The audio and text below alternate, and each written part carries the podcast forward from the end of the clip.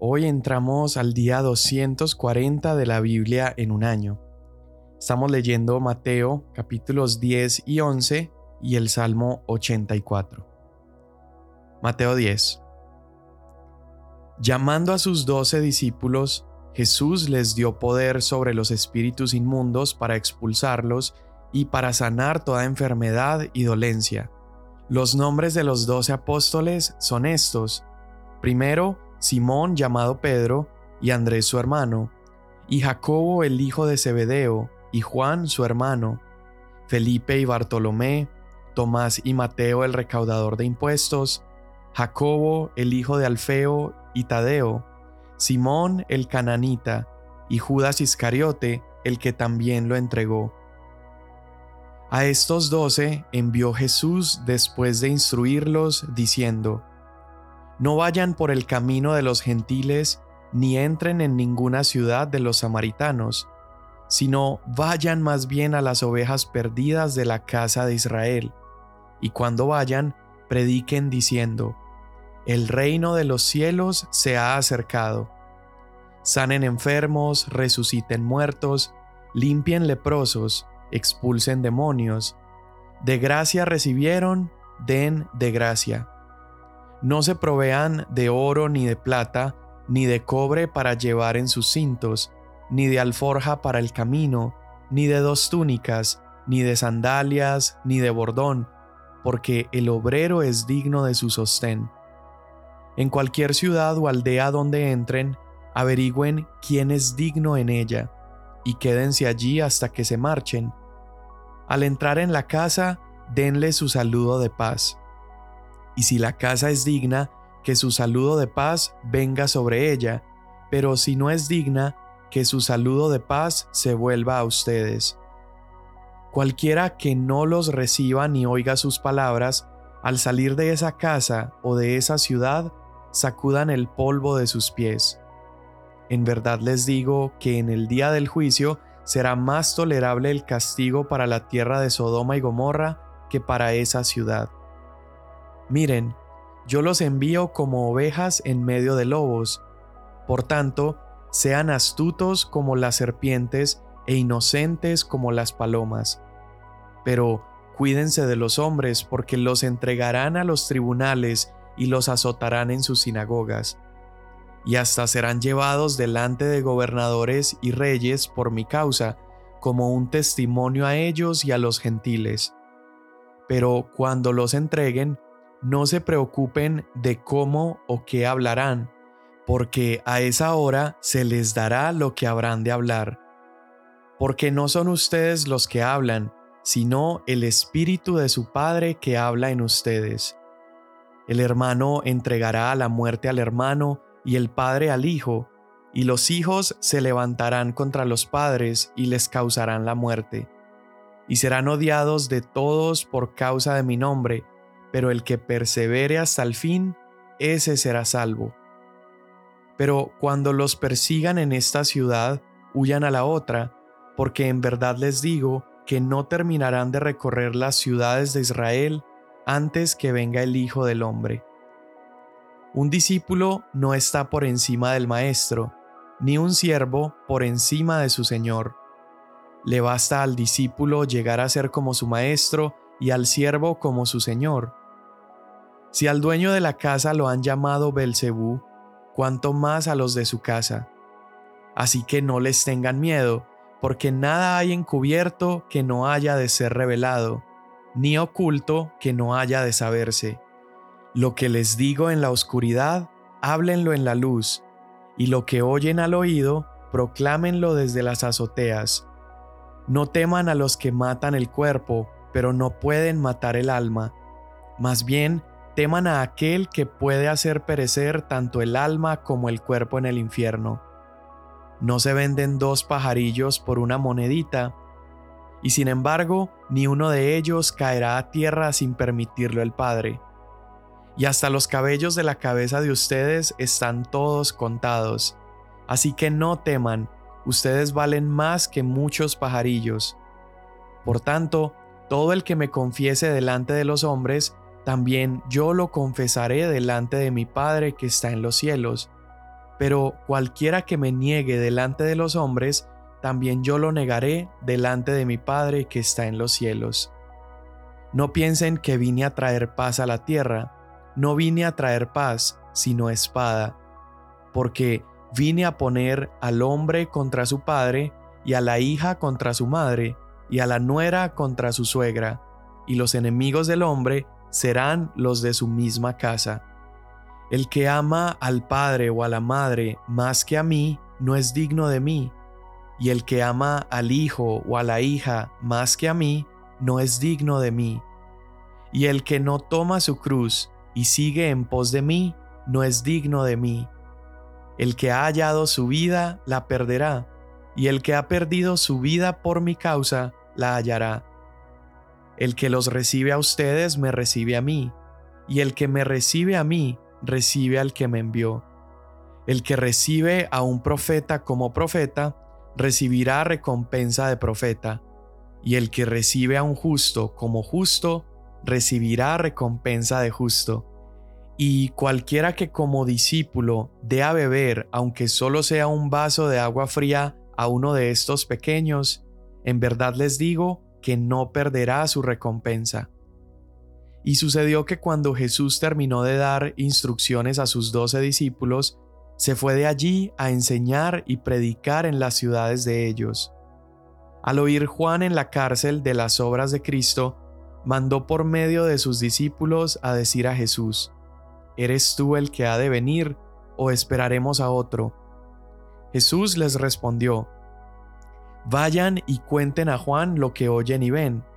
Los ciegos reciben la vista y los cojos andan, los leprosos quedan limpios, los sordos oyen, los muertos son resucitados, y a los pobres se les anuncia el Evangelio. Y bienaventurado es el que no se escandaliza de mí. Mientras ellos se iban, Jesús comenzó a hablar a las multitudes acerca de Juan. ¿Qué salieron a ver en el desierto? Una caña sacudida por el viento. Pero, ¿qué salieron a ver? Un hombre vestido con ropas finas. Miren, los que usan ropas finas están en los palacios de los reyes. Pero, ¿qué salieron a ver? ¿A un profeta? Sí, les digo, y uno que es más que un profeta. Este es de quien está escrito. He aquí yo envío mi mensajero delante de ti, quien preparará tu camino delante de ti. En verdad les digo que entre los nacidos de mujer no se ha levantado nadie mayor que Juan el Bautista. Sin embargo, el más pequeño en el reino de los cielos es mayor que él. Desde los días de Juan el Bautista hasta ahora, el reino de los cielos sufre violencia, y los violentos lo conquistan por la fuerza. Porque todos los profetas y la ley profetizaron hasta Juan, y si quieren aceptarlo, él es Elías, el que había de venir. El que tiene oídos, que oiga. Pero, ¿con qué compararé a esta generación? Es semejante a los muchachos que se sientan en las plazas, que dan voces a los otros, y dicen, Les tocamos la flauta y no bailaron, entonamos endechas y no se lamentaron. Porque vino Juan que no comía ni bebía, y dicen, tiene un demonio. Vino el Hijo del Hombre que come y bebe, y dicen, Miren, un hombre glotón y bebedor de vino, amigo de recaudadores de impuestos y de pecadores. Pero la sabiduría se justifica por sus hechos. Entonces Jesús comenzó a reprender a las ciudades en las que había hecho la mayoría de sus milagros, porque no se habían arrepentido. Ay de ti, Corazín, ay de ti, Bethsaida, porque si los milagros que se hicieron en ustedes se hubieran hecho en Tiro y en Sidón, hace tiempo que se hubieran arrepentido en silicio y ceniza.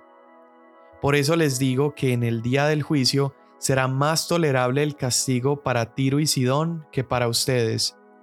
Y tú, Capernaum, ¿acaso serás elevada hasta los cielos? Hasta el Hades descenderás, porque si los milagros que se hicieron en ti se hubieran hecho en Sodoma, ésta hubiera permanecido hasta hoy. Sin embargo, les digo que en el día del juicio será más tolerable el castigo para la tierra de Sodoma que para ti. En aquel tiempo Jesús dijo, Te alabo, Padre, Señor del cielo y de la tierra, porque ocultaste estas cosas a sabios e inteligentes y las revelaste a los niños. Sí, Padre, porque así fue de tu agrado. Todas las cosas me han sido entregadas por mi Padre, y nadie conoce al Hijo sino el Padre, ni nadie conoce al Padre sino el Hijo, y aquel a quien el Hijo se lo quiera revelar. Vengan a mí todos los que están cansados y cargados, y yo los haré descansar. Tomen mi yugo sobre ustedes y aprendan de mí, que yo soy manso y humilde de corazón, y hallarán descanso para sus almas, porque mi yugo es fácil y mi carga ligera. Salmo 84 Cuán preciosas son tus moradas, oh Señor de los ejércitos. Anhela mi alma y aún desea con ansias los atrios del Señor. Mi corazón y mi carne cantan con gozo al Dios vivo. Aún el gorrión ha hallado casa y la golondrina nido para sí donde poner sus polluelos. Tus altares, oh Señor de los ejércitos, Rey mío y Dios mío, Cuán bienaventurados son los que moran en tu casa, continuamente te alaban. Cuán bienaventurado es el hombre cuyo poder está en ti, en cuyo corazón están los caminos a Sión. Pasando por el valle de Vaca lo convierten en manantial. También las lluvias tempranas lo cubren de bendiciones. Van de poder en poder, cada uno de ellos comparece ante Dios en Sión. Oh Señor, Dios de los ejércitos, oye mi oración. Escucha, oh Dios de Jacob. Mira, oh Dios, escudo nuestro, y contempla el rostro de tu ungido. Porque mejor es un día en tus atrios que mil fuera de ellos. Prefiero estar en el umbral de la casa de mi Dios que morar en las tiendas de impiedad. Porque sol y escudo es el Señor Dios, gracia y gloria da el Señor Nada bueno niega a los que andan en integridad.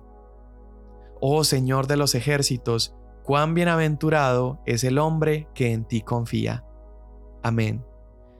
Mateo capítulo 10 es una respuesta directa a lo que vimos que sucedió en el capítulo 9 de Mateo. En el capítulo 9 se nos muestra a Jesús recorriendo los pueblos y aldeas y dice que él iba sanando a los enfermos y a todos los que estaban oprimidos, y al ver las multitudes tuvo compasión de ellas porque estaban desamparadas como ovejas sin pastor. Y es precisamente esa compasión de Jesús en Mateo 9 la que hace que él en el capítulo 10 envíe a sus discípulos. Y acá se nos nombra por primera vez a esos doce apóstoles que Apóstol simplemente significa enviados. Esa palabra apóstol viene del griego apostelo, que significa enviar. Y Jesús envía a estos doce y les da autoridad para hacer las cosas que hasta ese momento solamente Él había hecho. Jesús le otorga a sus seguidores más cercanos esta misión especial, pero no solo les da una tarea, sino que también les da una autoridad especial. Jesús les dice que vayan y prediquen el mensaje que Él ha predicado, pero también que vayan y hagan las obras que Él ha realizado. Ellos deben anunciar el reino de Dios, pero también deben sanar a los enfermos, a los cojos, a los leprosos, a los paralíticos y liberar a los endemoniados. Y antes de enviarlos, lo lindo es que Él ya les ha dado el ejemplo. Ellos ya lo han visto sanar los enfermos, ya lo han visto predicar el mensaje del reino. Y cuando Jesús escoge a esos doce discípulos, Él no solamente los está llamando para que sean sus seguidores, sino que desde el principio Jesús tenía la intención de capacitarlos para que ellos pudieran incluso continuar su obra después de su partida terrenal. Jesús acá les transfiere autoridad y les transfiere también poder, porque Él quiere que ellos estén preparados para el momento en el que Él ya no esté. Y este, esta transferencia de poder tiene varios propósitos o nos enseña varias cosas. Lo primero es la confirmación de su enseñanza. Estas obras y milagros que Jesús había hecho respaldaban la enseñanza de Jesús. Se llaman milagros y señales porque las señales tienen el propósito de apuntarnos a algo. Y cuando Jesús hacía milagros, esto apuntaba a la enseñanza de Jesús. Era como una especie de llamado de atención que decía, miren, lo que yo digo es verdadero. Entonces, al transferirle esta autoridad a los discípulos, también servía para validar el mensaje de sus discípulos. Cuando los discípulos realizaran milagros, esto demostraría que también la enseñanza de ellos estaría respaldada por Dios. Y la razón de este respaldo es para que la misión de Jesús pudiera continuar. Jesús se estaba asegurando de que ellos quedaran capacitados para que después de que Él ascendiera a los cielos los discípulos continuaran. Ahora, Jesús les enseña en Mateo 10 una lección impresionante acerca de dependencia, porque Él les instruye que no se lleven nada, no se lleven doble ropa, no lleven dinero, no lleven plata, no lleven incluso sandalias, porque Él les estaba mostrando cómo el poder, la autoridad que Él les transfería era suficiente para llevar a cabo la misión. Él no quería que en determinado momento ellos vieran que eran sus propios recursos, sus capacidades lo que los estaba sosteniendo, sino el poder de Jesús. Ahora a mí me encanta algo y es que Jesús no solamente les da promesas a sus discípulos, no solamente les da buenas noticias a sus discípulos, pero Jesús también les da advertencias. Jesús les advierte que esa comisión, esa tarea, sería difícil.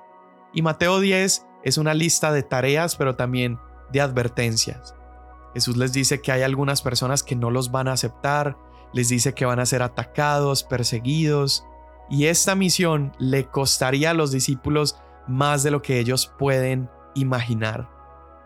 Ahora mira la intencionalidad en el lenguaje de Jesús. Jesús no les dice, si los arrestan, hagan esto. Él no les dice, si los arrestan, sino que les dice, cuando los arresten. En otras palabras, Él está diciendo, esto va a suceder, es parte de ser mi discípulo, es parte de anunciar mi mensaje. Obligatoriamente vas a ser rechazado por algunos. Pero aún dándoles esa advertencia, Jesús también les dice, no tengan miedo. En tres momentos diferentes les recuerda esto, no tengan miedo. Porque eventualmente esto sucedería. Si tú revisas históricamente, sucede que cada uno de los discípulos, excepto Judas, fueron perseguidos, la mayoría de ellos asesinados de maneras violentas, pero Jesús les dijo, en ese momento no tengan miedo, porque aún mi gracia los sostendrá en ese momento. Y la primera vez que les dice no se preocupen o no tengan miedo, Él les dice que todo lo escondido eventualmente va a salir a la luz. Y en ese momento Él de alguna manera conecta la persecución de los discípulos con la persecución que él mismo va a pasar. Jesús iba a ser arrestado en secreto e iba a ser acusado falsamente antes de ser asesinado. Pero la oscuridad que saldría a la luz es que su identidad y su victoria sobre la muerte no serían secretas.